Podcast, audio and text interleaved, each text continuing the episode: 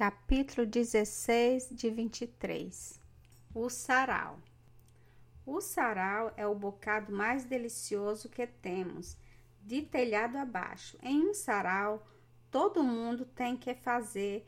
O diplomata ajusta com um copo de champanhe na mão os mais intricados negócios.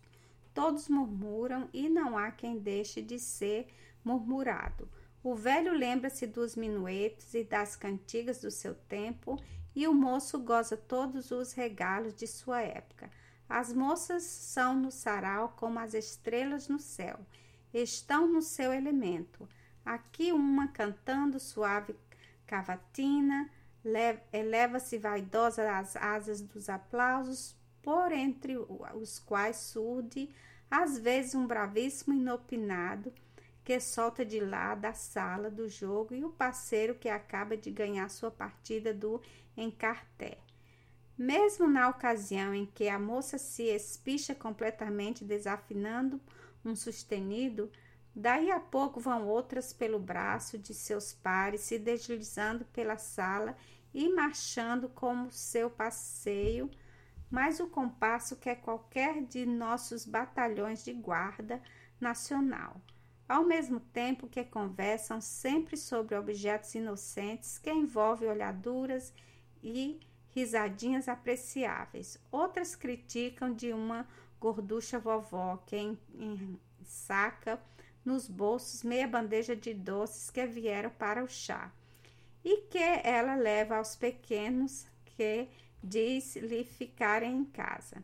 Ali via-se um ativado dandy que dirige mil fineses a uma senhora idosa, tendo os olhos pregados na sinhá, que senta-se ao lado. Finalmente, no sarau não é essencial ter cabeça nem boca, porque para alguns a regra bastante ele pensar pelos pés e falar pelos olhos.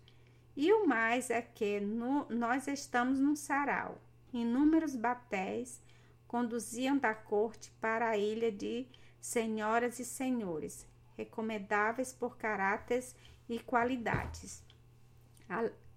Alegre, numerosa e escolhida sociedade enche a grande casa que brilha e mostra em toda a parte borbulhar o prazer e o bom gosto. Entre todas essas elegantes e agradáveis moças que, com aturado empenho, se esforçam por ver qual delas vence em graças, encantos e donarias, certo que sobrepuja a travessa moreninha, princesa daquela festa. Hábil a menina é ela, nunca seu amor próprio produziu com tanto estudo seu tocador e contudo dizia que o gênio da simplicidade a penetreara e vestira enquanto as outras moças haviam esgotado a paciência de seus cabeleireiros, posto em tributo toda a habilidade das modistas da Rua do Ouvidor e coberto seus colos com as mais ricas e preciosas joias. Dona Carolina dividiu seus cabelos em duas tranças que deixou cair pelas costas, não quis adornar o pescoço com seu adereço de brilhantes, nem seu lindo colar de esmeraldas vestia um finíssimo, mais simples vestido de garça, que até pecava contra a moda reinante por não ser sobrejamente comprido. Vindo assim aparecer na sala, arrebatou todas as vistas e atenções. Porém, se um atento observador a estudasse, descobriria que ela, adrede, se mostrava assim para ostentar as longas e ondeadas madeixas negras em belo contraste com a alvura do seu vestido branco e para mostrar todo nu o elevado colo do alabastro que tanto a formoseava e que seu pecado contra a moda reinante não era senão um meio sutil de que se aproveitará para deixar ver o pezinho mais bem feito e mais pequeno que se podia imaginar. Sobre ela estão conversando agora mesmo Fabrício e Leopoldo Terminaram sem dúvida a prática, não importa, vamos ouvi-los. Está, na verdade, encantadora, repetiu pela quarta vez aquele. Danças com ela? perguntou Leopoldo. Não, já estava engajada por doze quadrilhas. Oh, lá vai ter com ela o nosso Augusto. Vamos apreciá-lo. Os dois estudantes aproximou-se de Augusto, que acabava de rogar a linda moreninha à mercê da terceira quadrilha. Leva de tábua, disse Fabrício ao ouvido de Leopoldo. É a mesma que eu lhe havia pedido. Mas a jovenzinha pensou um momento antes de responder ao pretendente. Olhou para Fabrício e, com a particular mover de lábios, pareceu mostrar-se descontente. Depois riu-se e respondeu a Augusto: Com muito prazer. Mas, minha senhora, disse Fabrício, vermelho de respeito e aturdido com o beliscão que lhe dera Leopoldo. Há cinco minutos que já estava engajada até a duodécima. É verdade, tornou Dona Carolina, e agora só acabou de ratificar uma promessa. O senhor Augusto poderá dizer se ontem pediu-me ou não a terceira contradança. Juro, balbuciou Augusto. Basta, acudiu Fabrício, interrompendo. É inútil qualquer juramento de homem depois das palavras de uma senhora. Fabrício e Leopoldo retiraram-se Dona Carolina, que tinha iludido o primeiro, vendo brilhar o prazer na face de Augusto e tremendo que daquela ocorrência tirasse esse alguma explicação lisonjeira demais, quis aplicar um corretivo e, erguendo-se, tomou o braço de Augusto, aproveitando o passeio, disse: Agradeço-lhe a concedência com que ia tomar parte na minha mentira. Foi necessário que eu praticasse assim Quero antes dançar com qualquer do que com aquele seu amigo. Oferecer ofendeu-se a minha senhora. Certo que não, mas disse-me coisas que não quero saber. Meu Deus, é um crime que também eu tenho estado bem perto de cometer. Pois bem, foi esta a única razão, mas eu temo perder a minha contradança alguns momentos mais e serei réu como Fabrício. A culpa será dos seus lábios, antes dos seus olhos, minha senhora.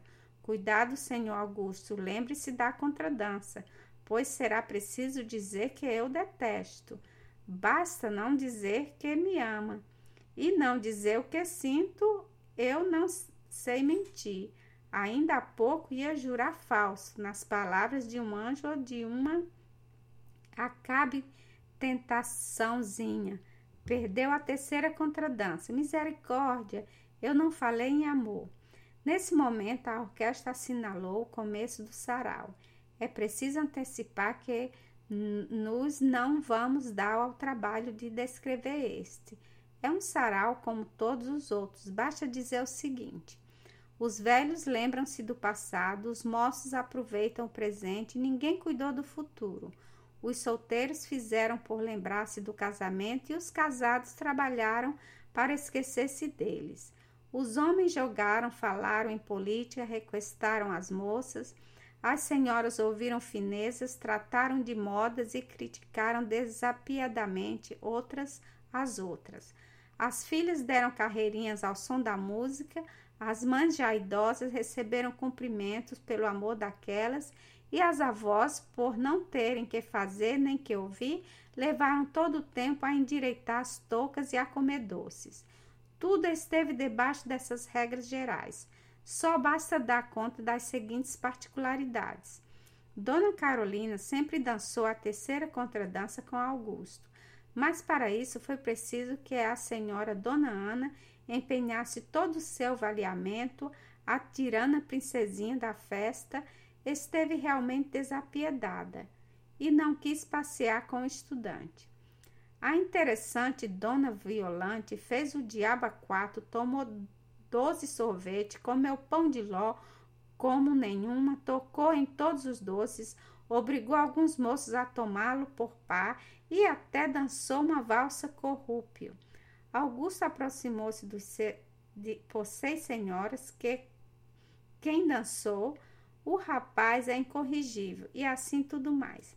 Agora são quatro horas da manhã, o sarau está terminando, os convidados vão retirando-se e nós, entrando no toalete, vamos ouvir quatro belas conhecidas nossas que conversaram com ardor e fogo. É possível? exclamou Dona Quinina.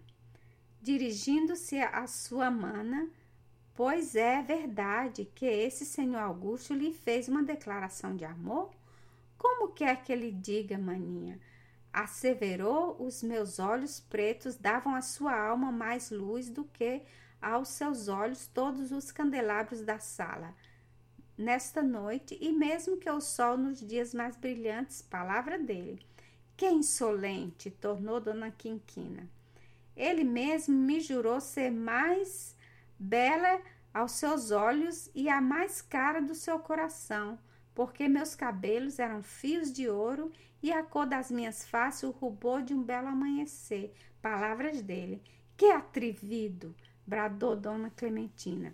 O próprio que afirmou ser-lhe impossível viver sem alentar-se com a esperança de possuir-me, porque eu sabia ferir corações com as minhas vistas e curar profundas mágoas com o meu sorriso. Palavra dele. Oh, que moça abominável! Disse por sua vez Dona Gabriela, e usou dizer-me que me amava com tão súbita paixão que, se fora por mim amado e pudesse desejar e pedir algum extremo, não me pediria como outras para beijar-me a face, porque as virgens do céu somente se beijam os pés e de joelhos, palavra dele. Mas isto é um insulto feito a todas nós. Como se estará ele rindo? Qual se ele está apaixonado? Apaixonado e por quem? Por nós quatro? Talvez por outras, mas ele pensa assim. Que maldito brasileiro com alma de mouro. E havemos de ficar assim? Não cuido, dona Joaninha, vamos ter com ele, desmascaremo-lo. Isso é nada para quem não tem vergonha, pois troquemos os papéis, finjamos que estávamos tratadas para desafiá-los os, reque... os requebros e re... ridicularizemo-lo como for possível. Sim, obriguemo-lo a dizer qual de nós é a mais bonita, cada uma que pedirá um anel dos seus cabelos, uma prenda, uma lembrança, ponhamo-lo doido. Muito bem, pensando, vamos. Deus nos livre à vista de tanta gente. Então, quando e onde? Uma ideia. Seja a zombaria completa. Escreva-se uma carta anônima convidando-o para estar ao romper do dia na gruta. Bravo! Então escreva. Eu não escrevo você. Deus me defenda. Escreva, dona Gabriela, que tem boa letra então nenhuma escreve, pois tiremos por sorte. A ideia foi recebida com aprovação e a sorte destinou para a secretária Dona Clementina, que, tirando do seu álbum lápis uma tira de papel, escreveu sem hesitar. Senhor, uma jovem que vos ama e que de vós escutou palavras de ternura, tem um segredo a confiar-vos. Ao ralar da aurora, encontrareis no banco de, da relva da gruta Sede circunspecto e vereis a quem, por meia hora, ainda que ser apenas uma incógnita. Disse bem, dona Quinquina, eu me encarrego de fazer-lhe receber a carta. Saímos. As quatro moças iam sair quando um suspiro as suspendeu. Mas alguém estava no toalete? Dona Joaninha, medrosa de que uma testemunha tivesse presenciado a cena que se acabava de passar, voltou-se para o fundo do gabinete e o susto logo se dissipou. Vejam como ela dorme, disse. Com efeito, recostada em uma cadeira de braços, Dona Carolina estava profundamente adormecida. A moreninha se mostrava, na verdade, encantadora, no mole descuido de seu dormir e à mercê de uma doce resfolegar. Os desejos se agitavam entre os seus seios, seu pezinho bem à mostra, suas tranças dobradas no colo, seus lábios entreabertos e, como por costume, amoldados aquele sorrir cheio de malícia e de encanto que já lhe conhecemos. E, finalmente, suas pálpebras cerradas e coroadas por bastos e negros supercílios a tornavam mais feiticeira que nunca. Dona Clementina não pode resistir a tantas graças. Correu para ela, dois rostos angélicos se aproximavam. Quatro lábios cor-de-rosa se tocaram e esse toque fez acordar Dona Carolina. Um beijo tinha despertado um anjo, se é que o anjo realmente dormia.